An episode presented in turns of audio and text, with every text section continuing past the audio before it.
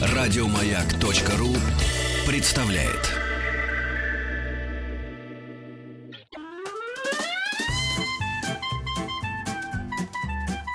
Один Вадим. Один Вадим. Итак, дорогие друзья, продолжается наш эфир, и я хочу вам представить нашего следующего гостя, нашего друга, полиглот, автор методики интенсивного обучения иностранным языкам.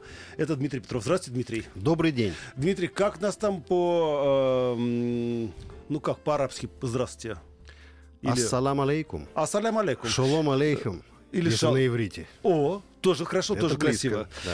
Друзья, мы продолжаем историю семитских языков. И вы знаете, Дмитрий, изучая историю с помощью языка, я вдруг понимаю, что истории мы не знали. Это реально.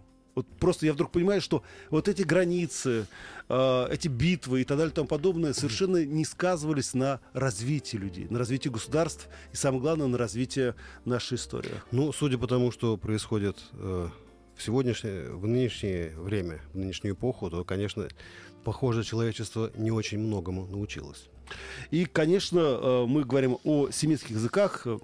Я об этом слышал, но когда получаю подтверждение от вас, то понимаю, что это действительно правда, что и арабский, и, ну, скажем так, еврейский язык это, в принципе, одна группа.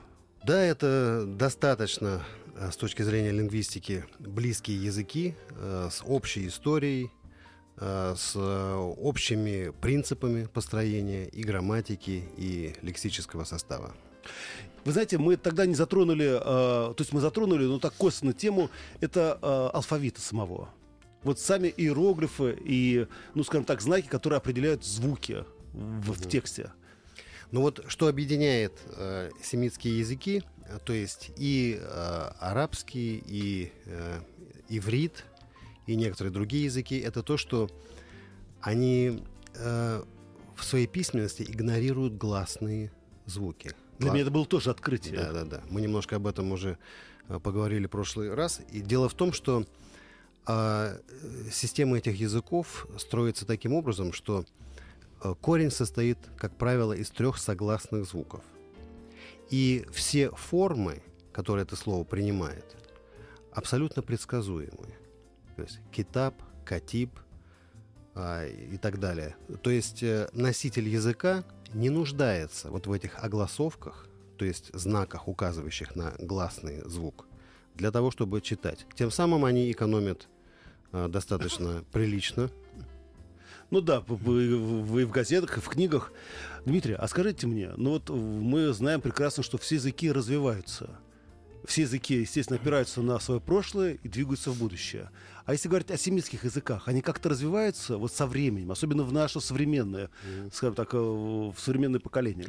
Ну вот когда мы с вами беседовали про европейские языки, а, мы старались найти какие-то точки отсчета. Угу. Вот с какого века, с какого периода истории можно считать начало того или иного языка. Скажем в целом, что а, семитские языки а, на одну, а то и две тысячи лет старше европейских языков, как правило, большей части европейских языков.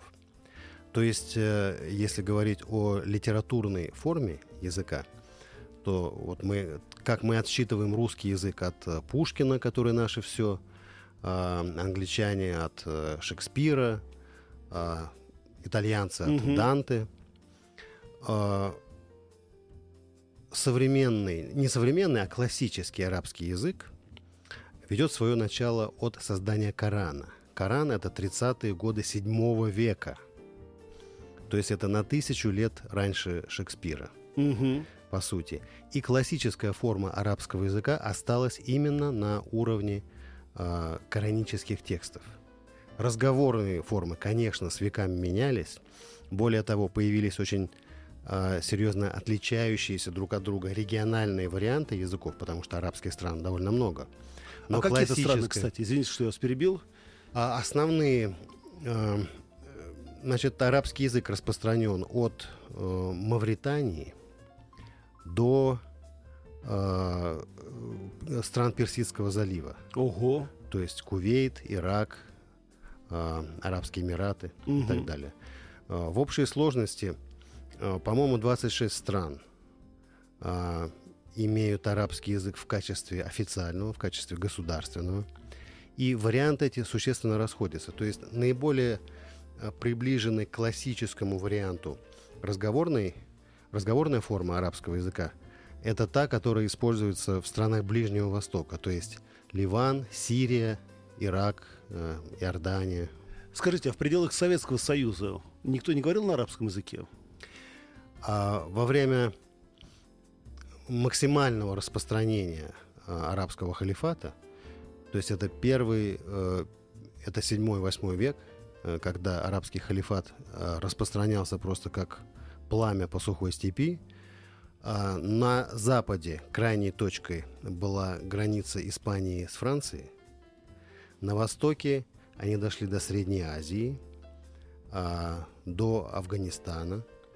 То есть, ну, если считать бывшую территорию Советского Союза за некое единое целое, то да, на, на территории э, постсоветского пространства были очаги, где арабский язык был распространен. И, разумеется, э, с приходом э, мусульманства, с обращением ряда народов, которые жили и живут на территории бывшего Союза, ныне Российской Федерации, угу. он используется, конечно, как язык ислама, в том числе и в мусульманских республиках России. Смотрите, просто я все время, вот э, честно говорю, у меня долго не могло совпасть, что есть тюркский язык, на котором говорят многие, да, за Кавказские республики, ну, азиатские республики, и э, арабский язык. Это две большие разницы. Это абсолютно э, да. две колоссальные разницы. Э, то есть это, это языки, не имеющие между собой практически ничего общего если не считать того, что э, после принятия ислама многие другие народы, другие языки заимствовали очень большое количество слов из арабского языка. Но смотрите, но Коран, он все равно один на арабском языке. Коран написан, да, именно на классической форме арабского языка, которая, изуч... несмотря на все региональные отличия, она изучается в школах, используется как официальный язык, используется как язык средств массовой информации во всех арабских странах, без исключения. При наличии, опять-таки, оговоримся, очень серьезно отличающихся между собой разговорных вариантах. И еще, э, мы неоднократно говорили о том, что вера – вот главный двигатель языка в той или иной стране, в том или ином регионе. Вот для меня не очень понятно. Ну, то есть, с одной стороны, понятно, да, что, например, там та же самая Испания – это христианская страна, и что бы там ни делали э, арабы, все равно арабский язык не прижился. Все равно испанский был доминирующий. Но, например, та же самая Албания, где, э, как мы знаем, ислам. Почему же они не говорят на арабском языке? И что это за албанский язык, албанский? Албанский язык — это а, последний из сохранившихся языков так называемой иллирийской группы. Когда-то их было гораздо больше, они были достаточно широко распространены в Балканском регионе. Ну вот мы помним, по истории были такие даки, достаточно угу. воинственный народ, но которые были романизированы и перешли на латинский язык, а впоследствии это стало румынским языком.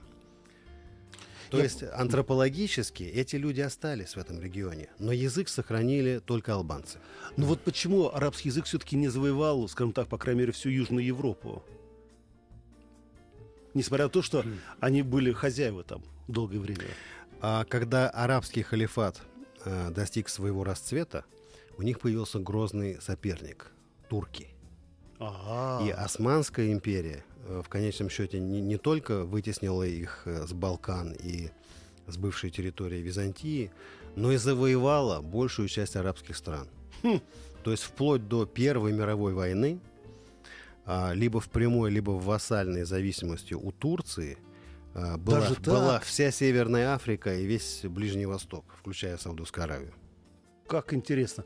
Друзья, напомню, в студии находится Дмитрий Петров, полиглот, автор методики интенсивного обучения иностранным языкам. Ваш вопрос поступает нам на смс-портал 5533. Все сообщения начинают слово «Маяк» и WhatsApp, и Viber, плюс 7 967 103 5533. Мы сейчас на секунду прервемся и продолжим.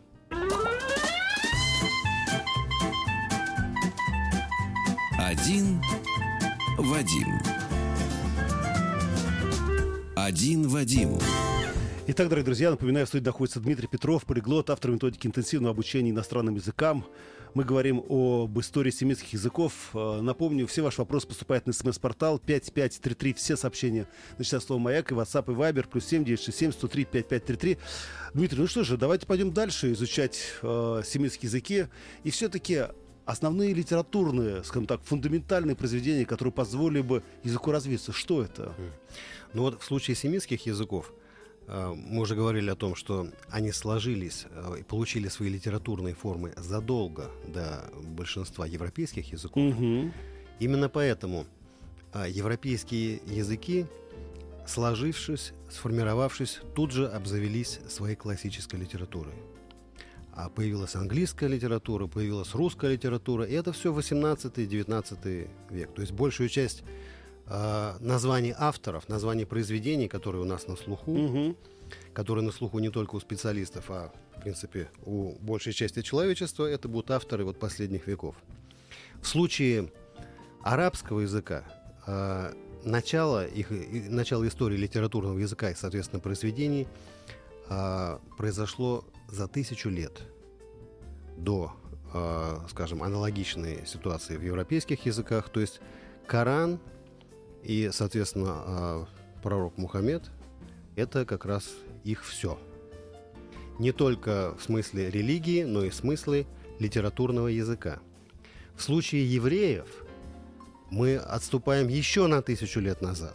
Это, а, ну, скажем так, первым а, признанным автором литературных произведений, не, не только литературных, но и священных текстов на еврейском языке, на древнееврейском языке, был царь Давид. Ого! Создавший псалмы, создавший песнь песней и, и так далее. То есть э, создатель те, тех текстов, которые вошли в Ветхий Завет, в Священное Писание. Я понимаю, что это глупый вопрос. А что было, курица или яйцо? Э, вначале были какие? Э, арабские языки или еврейский язык? Ну, литературную форму древнееврейский получил на тысячу лет раньше. Ну да, вот я арабский, понял, да. поэтому я и задал этот вопрос. Да. О, то есть, то есть, то есть это э, 10-12 века до нашей эры, когда древнееврейский язык уже сложился.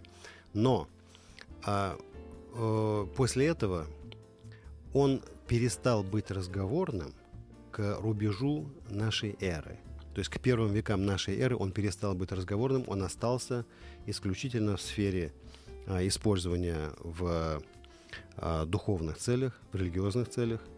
Ему на смену в качестве разговорного языка пришел еще один семитский язык, арамейский, на котором и говорил Ну да, мы говорили Иисус. Угу. Слушай, а как же так произошло? Я вот думаю, да, латынь та же самая, как говорится, умерла и не воскресла, а еврейский язык воскрес. еврейский, э, ну, древнееврейский, да, древнееврейский, да. язык окуклился, и э, в замороженном состоянии, так, как капсула спящем, времени, да. Да, в спящем состоянии, в таком латентном, э, просуществовал несколько тысячелетий. До тех пор, пока в начале 20 века сначала энтузиасты, энтузиасты э, движения за возвращение евреев э, угу. в Святую Землю, э, стали его возрождать, и когда было создано государство Израиль, к этому моменту э, э, это было разговорным языком для нескольких тысяч людей, которые еще до создания Израиля переселились э, в Палестину. А скажите мне, вот вы как ученый лингвист, да, вы э, получили этот язык через 2000 лет. Вот что вас удивило больше всего?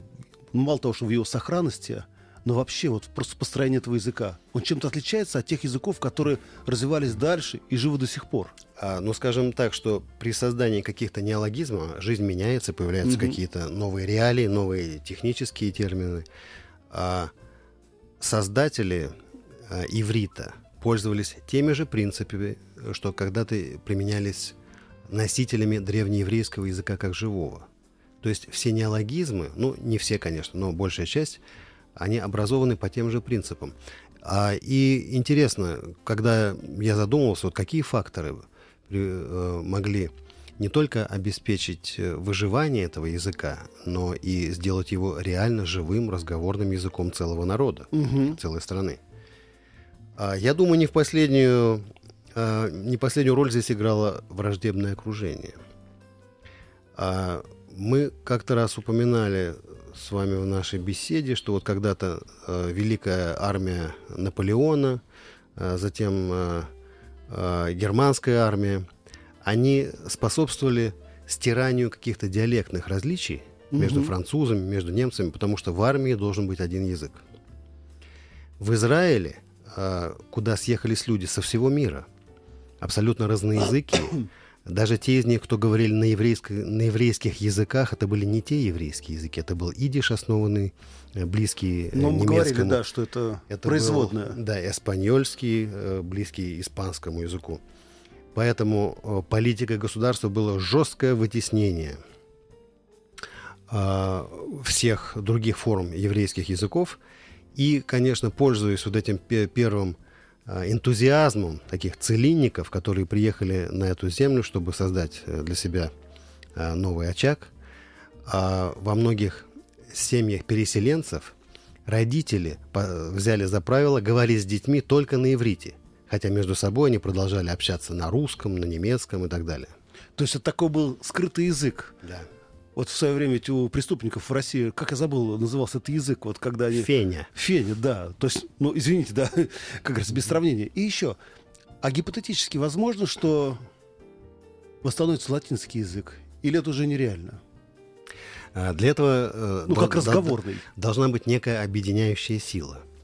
То есть, если не- э, некая группа людей, объединенные э, Деньгами, да. деньгами, мыслями, какой-то целью, поставить своей целью на определенной территории возродить этот язык. Ну, мы знаем примеры а, того, например, Мишель Монтень, э, великий французский философ, его родители поставили цель, а, ну, не знаю, чем руководствовались, чтобы ребенок вырос с родным языком латинским. Они наняли ему всех воспитателей, которые говорили с ним только по-латински. И только когда он э, стал говорить по-латински уже достаточно полноценно, они э, познакомили его с окружающей франкоязычной средой. Хм. Это был такой любопытный эксперимент.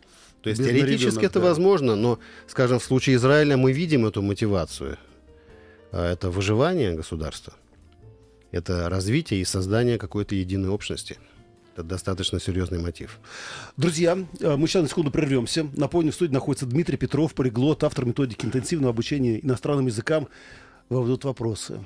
Друзья, пишем. Да, смс-портал 5533. Все сообщения сейчас слово «Маяк» и WhatsApp, и Viber, плюс 7 967 103 5533. Ну, телефон прямого эфира на всякий случай. 728-7171, код город Москвы 495. И, Дмитрий, сегодня, вы знаете, видимо, наш слушатель любит сталкивать лбами разных людей. Маленький вопрос к вам, да, от Оли. Скажите, говорит, а вот методика изучения иностранных языков Илона Давыдовой. Что вы можете сказать об этом? Да, не-не, вот просто этот вопрос, да. да. А, ну, по-моему, это уже давно забытый эксперимент, который был основан на том, что якобы, 25-й кадр там. якобы человек да, во сне может слышать э, некие, некие голоса, записанные Мгм. а, непонятно каким кадром. А я не верю в эту методику, я ни разу не встречал человека, который с помощью ее выучил какой-либо язык. Так что, друзья, слушайте нашу программу «Изучать иностранный языке». Все, на секунду прервемся, слушайте новости на Радио Маяк на русском языке, а потом продолжим.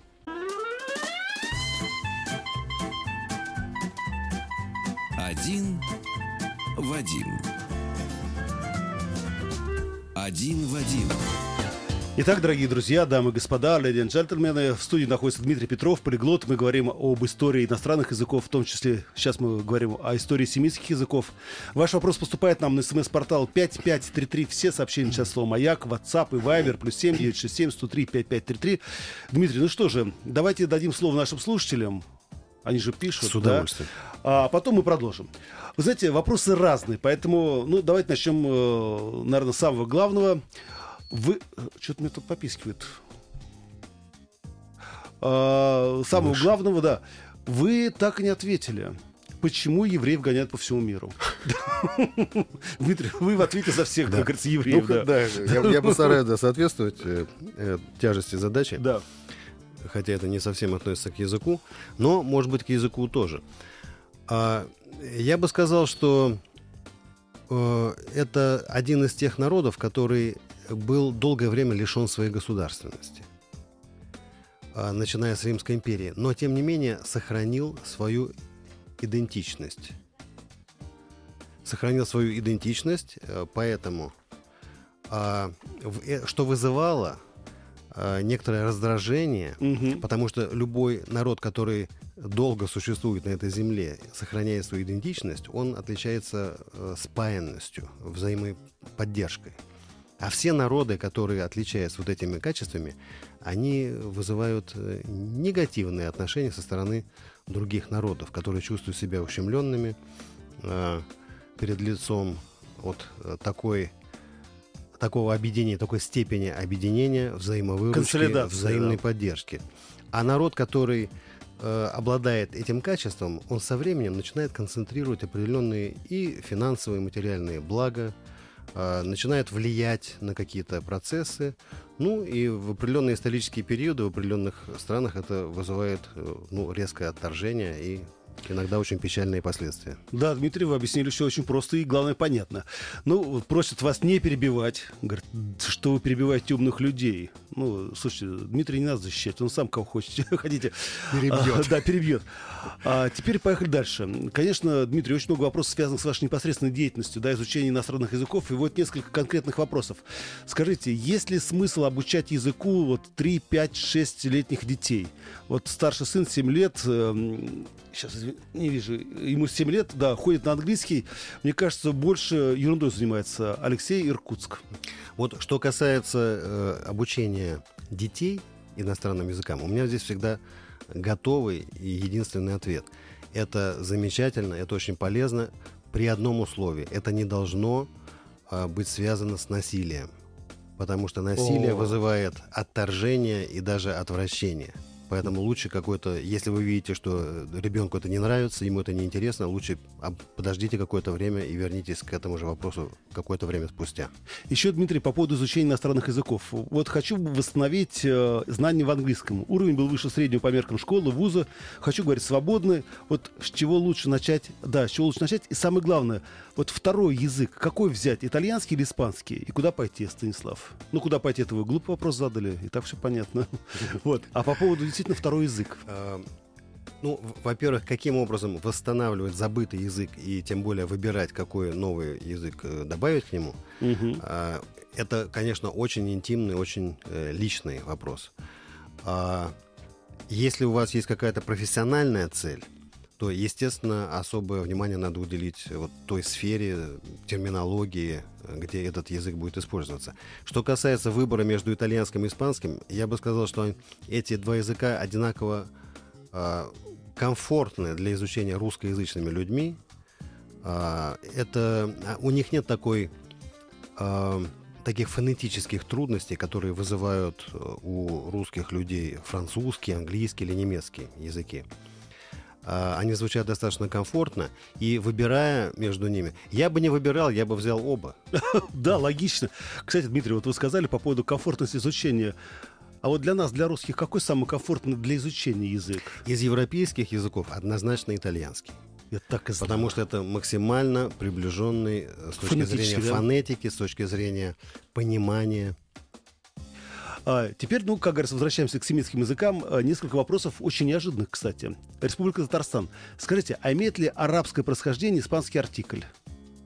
Я. Ну вот. э, Эль. А, Эль. а, испанский артикль «эль» э, мужского рода и женская форма «ла» Мгм. это пример совершенно уникального симбиоза. Дело в том, что так же, как э, э, артикли в других э, романских языках, например, в итальянском «иль», Мгм. э, Или во французском. во французском «ле», а, э, первоначально это происходит от латинского слова «илле», что означает «этот». Но в арабском языке существует свой собственный артикль «аль».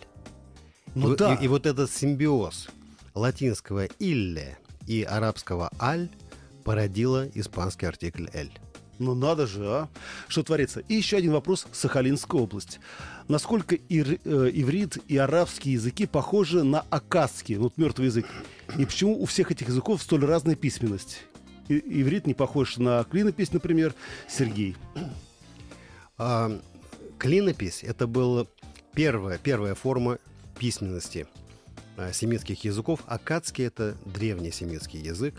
Его отличие от иврита и арабского в том, что он вымер, а иврит и арабский продолжают использоваться и поныне. Но это языки по лексическому составу сходятся где-то на процентов на 70. И акадский, и иврит, и арабский. И арабский язык. Да. Ну, возвращаемся к э, семитским языкам, к истории. Мы знаем, что язык — это знание. Это передача знания из поколения в поколение, в первую очередь, да? И мы знаем о том, что все философские труды были написаны на латинском языке, древнегреческом и так далее и тому подобное. Какие знания были переданы на арабском языке? И почему «Тысяча одна ночь» сказки является основным произведением арабской культуры? Ну, конечно, кроме Корана. Ну, во-первых, вплоть до периода крестовых походов э, арабская цивилизация стояла на более высокой ступени развития, чем европейская.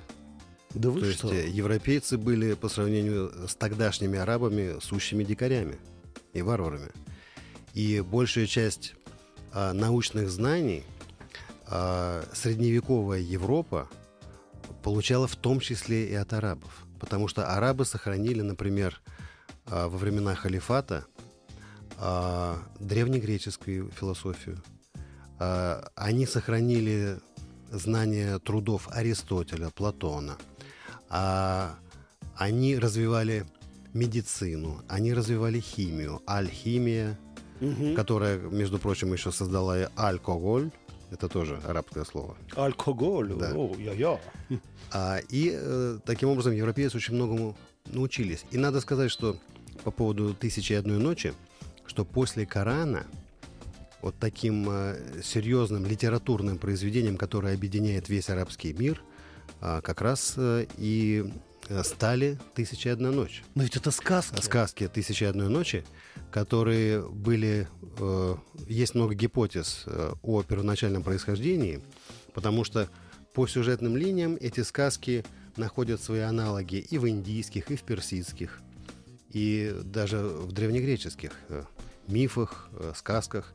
Но, тем не менее, произошла некая компиляция, и где-то к XIII веку а, в Багдаде, а затем в Каире были окончательно отредактированы эти тексты, и А их э, еще редактировали?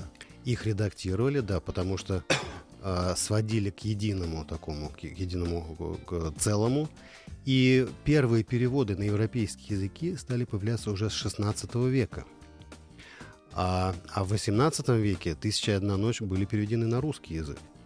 И, между прочим, Так многие поздно. наши классики, включая Александра Сергеевича, э, нашего всего, э, очень даже любили их читать.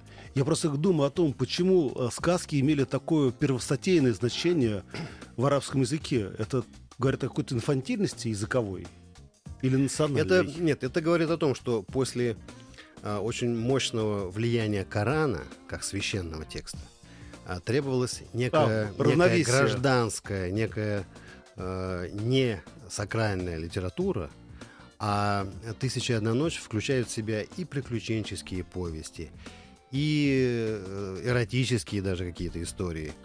А, То есть очень много сюжетов а, сплелось вот в, в этом наборе, в этом сборнике историй. И еще, насколько семитские языки восприимчивы вот этим к новоделам, да, к новым словам, к новым ощущениям, к новым вызовам, скажем так. А, Семитские языки обладают таким мощным иммунитетом. А, Я, кстати, не припомню, чтобы в каких-то семитских языках, ну, кроме иврита, который боролся за свое существование и развитие вот совсем недавно, Ну да. а, что были какие-то кампании по изгнанию чужеродных заимствований, потому что это достаточно, э, скажем так, самодостаточные системы, языковые системы, достаточно крепко стоящие на ногах. И, кстати, арабский язык это наряду с испанским э, это два языка, число носителей которых постоянно растет в мире. Да смотрите, мне просто интересно, как на арабском языке, как они перевариваются, да, компьютеры, мышка, там, не знаю, там, девайсы, все остальное. Они находят аналоги в своем языке. Они, да, на- находят аналоги, а, э, без э, проблем и заимствуют или, или находят какие-то эквиваленты. Но это очень бурно развивающиеся языки. И То есть они развиваются? они развиваются, и э, демография, демографический, так сказать, фактор э, очень в этом им способствует. Ну, не, не, не хочется брать политическую подоплеку, да, но, безусловно, понятно, что сейчас арабские языки заполонили всю Европу. А происходит сейчас какой-то симбиоз европейских языков и арабских языков. А, я знаю такой любопытный факт, что в молодежной среде некоторых европейских стран, в частности Германии, а, Франции, Бельгии, а, среди местной европейской молодежи стало модным подражать а, вот арабской или, скажем, ближневосточной манере говорить. Да пересыпать. Да, потому что считается, что э, молодежь оттуда такая более крутая, более э, независимая, и чтобы причаститься вот к этой культуре мачо, угу. э, на фоне, э, так сказать, ну, всякого да. феминизма и политкорректности, которые доминируют в Европе, э, немецкие, французские, бельгийские подростки иногда э, целенаправленно подражают э, вот своим арабским сверстникам. И если возвращаться к ивриту, да, понятно, что это такой новый старый язык, такой новодел, э, который основан на старой платформе. А для чего он существует, скажем так, если мы говорим о науке? Что он продвигает как носитель знаний? Ну, кроме, естественно, еврейского юмора. Да, ну, по поводу юмора, кстати, мы знаем, что а, э, еврейские языки часто вступали в симбиоз с языками народов, среди которых евреи жили. Ну, мы знаем пример а, одесского говора, ну, а, да. одесского юмора, который пересыпан массой э, слов, э, которые родом из иврита, рода из семитских языков. Например, там слова как э, хохма хм. мало, или колбаса. Ну да. Колбаса, колбаса, да, колбаса на иврите означает мясо целиком. Кольбаса. Ну да. Была бы она еще мясом, было совсем хорошо когда-то. Не верь глазам своим. Дмитрий, вы знаете, мы на секунду сейчас прервемся еще. Друзья, напомню, в студии находится полиглот, автор методики интенсивного обучения иностранным языкам Дмитрий Петров. Мы говорим об истории семитских языков. Это и арабский язык, это и еврейский язык. Если есть еще вопросы, милости просим. СМС-портал 5533. Все сообщения частного маяк и WhatsApp и Viber. Плюс 7 967 103 5533.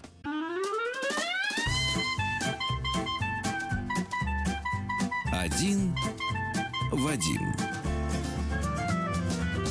Один Вадим. Итак, уважаемые друзья, напоминаю, в студии находится полиглот Дмитрий Петров. Мы говорим об истории семитских языков. А, Дмитрий, несколько еще вопросов а, конкретных. Да? Скажите, правда ли, что современный иврит создал один человек? Или создал? Где э, мой, где, где мой справочник? Елиазар бен Иуда. Звали этого человека. Ну, ну, э, человек, который внес наибольший вклад. Потому что, разумеется, э, человек не может Э, без помощников, как, как ну говорилось ну, да. в известном фильме, здесь барин помощник нужен.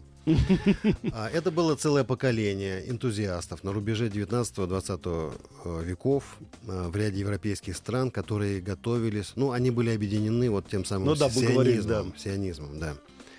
И когда в 20-е 30-е годы, в период между Первой и Второй мировыми войнами, еврейские поселенцы стали стекаться в Палестину, еще до основания государства Израиль. Вот там-то как раз были, создавались первые школы, где этому языку уже учили детей, то есть учили новое поколение. Надо то же, есть, по сути, это а, за два-три поколения этот язык был возрожден. Еще один вопрос, это лично от меня. Ну, в последнее время в модных кругах, особенно в кругах шоу-бизнеса, стало популярно такое учение, как каббала. А скажите, а на каком языке? Как раз на, на иврите. На иврите, да? Ну, на древ... точнее, на древнееврейском. А, ведь там э, как раз а, ищет а, философский смысл в знаках, а, в буквах еврейского алфавита. Mm. А, каждая из букв наделяется, согласно этому учению, определенными функциями, определенной силой, их взаимодействие приводит к комбинацию каких-то энергетических потоков. И, собственно, на этом основана эта философия. А скажите, Дмитрий, вот если возвращаться к русскому языку, ну вот мы говорили о рунах, да, например, тех же самых, ну и по большому счету и русский алфавит, русские буквы, они ведь тоже могут нести какой-то глубинный смысл. Никто никогда об этом не думал. И не было, скажем так, таких желаний препарировать язык именно таким образом? Думали, конечно. А, в, в разные времена были и чернокнижники, и святые люди, которые находили определенный смысл э, в буквах э, кириллического алфавита. А, ну, собственно, такие люди встречаются и сейчас. Да-да, Дмитрий. И напоследок еще один маленький вопрос. Дмитрий, скажите, пожалуйста, ну правда, что все матерные слова произошли из иврита? Нет, неправда. Есть чисто славянские слова, есть э, слова из тюркских языков. Но из иврита кое-что к нам пришло. А что, например, если не военная тайна? Ну, тут нам предлагает вариант Ольга э, одно слово на букву После ок- М. Да. После окончания... Нет, на М это как раз из татарского. А э, что из иврита, я вам скажу после эфира. Друзья, я потом перейду на это на русский язык. Дмитрий, огромное спасибо, что вы к нам пришли. Спасибо А, вам. Вы знаете, надеюсь, вы до Нового года нас еще посетите. Обязательно. Друзья, это был Дмитрий Петров, полиглот, и мы изучаем иностранные языки. Я говорю, вы знаете, для меня вдруг совершенно по-новому открывается история, открывается карта географическая. Я тут недавно стоял около большой географической карты и вдруг понимал, да, мы рассказываем о движении языков по всему миру, там, из страны в страну, и вдруг понимаю, как все перемешано, как огромный пестрый котел. Да, другой вопрос только, что иногда, как говорится, на выходе, иногда бывает, как говорится, кулинарный шедевр, иногда... Но это совсем другая история уже, да? А, друзья, поблагодарим еще раз Дмитрия, и сразу после новостей у нас живой концерт. В студии будет группа «Бабгы». Еще больше подкастов на радиомаяк.ру.